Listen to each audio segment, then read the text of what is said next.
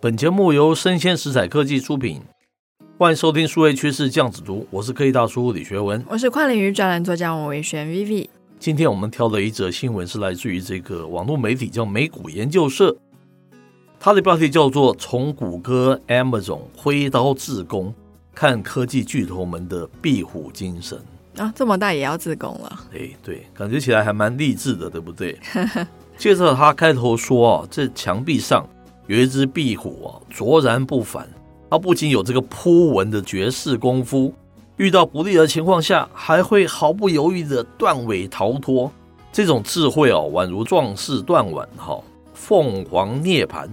这两个月期间啊，他说这个 Amazon 跟 Google 的大棒一挥啊，又重现了这种丛林法则的一个经典桥段。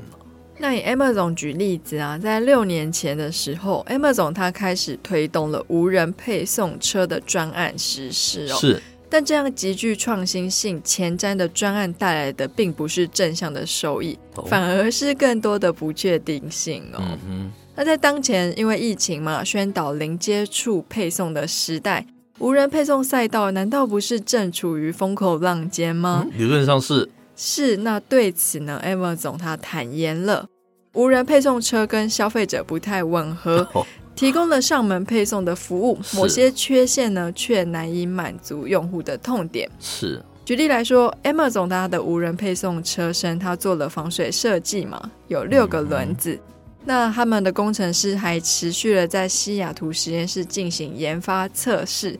但是仍然没有办法让配送车自己上台阶哦，OK，也无法自行吐出快递。是，当这样的设备始终需要配备一个工作人员来协助的时候，它就是一个有缺陷型的产品了。就像我们之前一直谈这个 AI 医疗是一样，就差一点，它有九十二的精准度，嗯，最后这医生还是不能放任他去决定啊，是你自己还是要下去去整个去。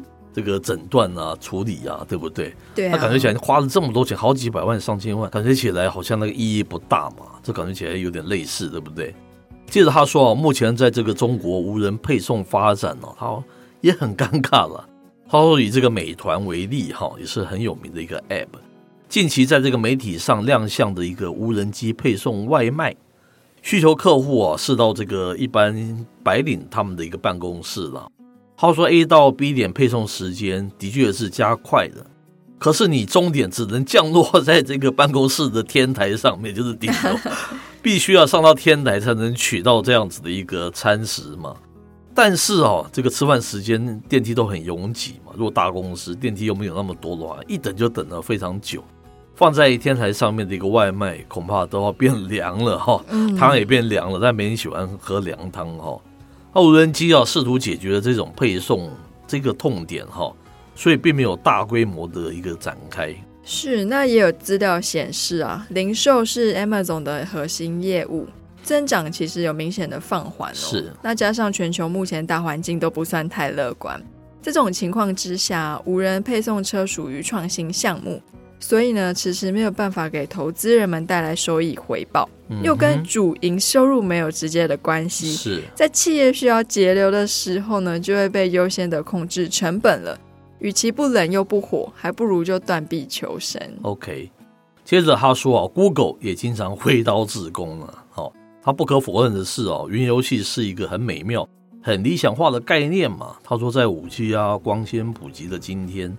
高速网络哦，看似无处不在，随时随地都可以连上。但是理想很性感，但是现实很骨感。无论是移动基地站也好，或是家庭 WiFi，都有很多信号是盖不到的一个死角嘛，哈。那各种不能畅玩的这样子的体验依然是存在的。任何一个网络的波动哦，都将这个云游戏体验整个给毁掉了。是，那因此呢，不管是 Amazon 还是 Google，他们最近都停止了这些业务，都有一个共同点哦，是，那就是这些业务呢，都有一些短时间没有办法解决的缺陷。是，那我们的科技巨头呢，砍掉这些业务，也许只是时间的问题。嗯，但是呢，其实这些科技巨头们还是需要稳定他们的主业嘛，是，保障投资人的利益的情况下。这些裁撤业务的动作也确实是无奈。是。那与我们一些新创企业比较不一样啊，巨头企业们的发展经营已经不需要去计算到底要多少几率可以把这个业务发扬光大哦。是。他有资格去做一些已经是确定会获利的事情。是。所以呢，这些科技巨擘们并没有必要去赌，他们只要用好壁虎精神，储备资源为以后做准备。看到不对了就赶快跑，那这就是这些巨头们的生存之道。哎，接着就是科技大叔一点小想法了。我觉得当然是经济不景气，当然你断尾求生，听起来是非常正常的，对不对？也是非常合理的一个生存之道。但是啊，我们要提的是啊，为什么你们这些公司经常会提到一些？你提出的服务跟这个消费者之间需求是差异还蛮大的，落差蛮大的。嗯，这是我们要提的一个问题嘛，哈。这两者或许都需要注意了。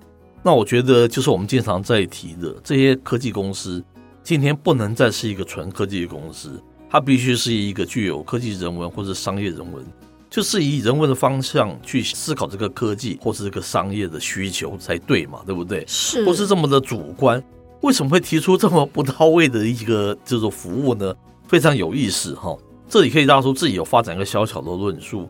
我觉得科技或 AI 它有两种发展的层次，一个是先处理就是人可以做的事情，AI 是一开始先处理人可以人可以下棋，那你也可以下棋，对，我下的比你好嘛，对不对？是。第二个。他们认为就是 AI 或科技要处理人不能做到的事情，嗯，但是这两个阶段呢，哈，他觉得是先要解决第一个阶段，然后再解决第二个阶段。我觉得这是纯粹商业或是科技公司的一个想法。我们科技人文的人不是这样想。应该是先处理第二个阶段，再处理第一个阶段，对不对？就是先处理人没有办法完成的事情，哎，是才去处理人可以完成的事情，是，是没有错。在我们今天讲的，我特别在提这个 Amazon 了。你送这种外送服务，你就是在处理人可以处理的事嘛，不是吗？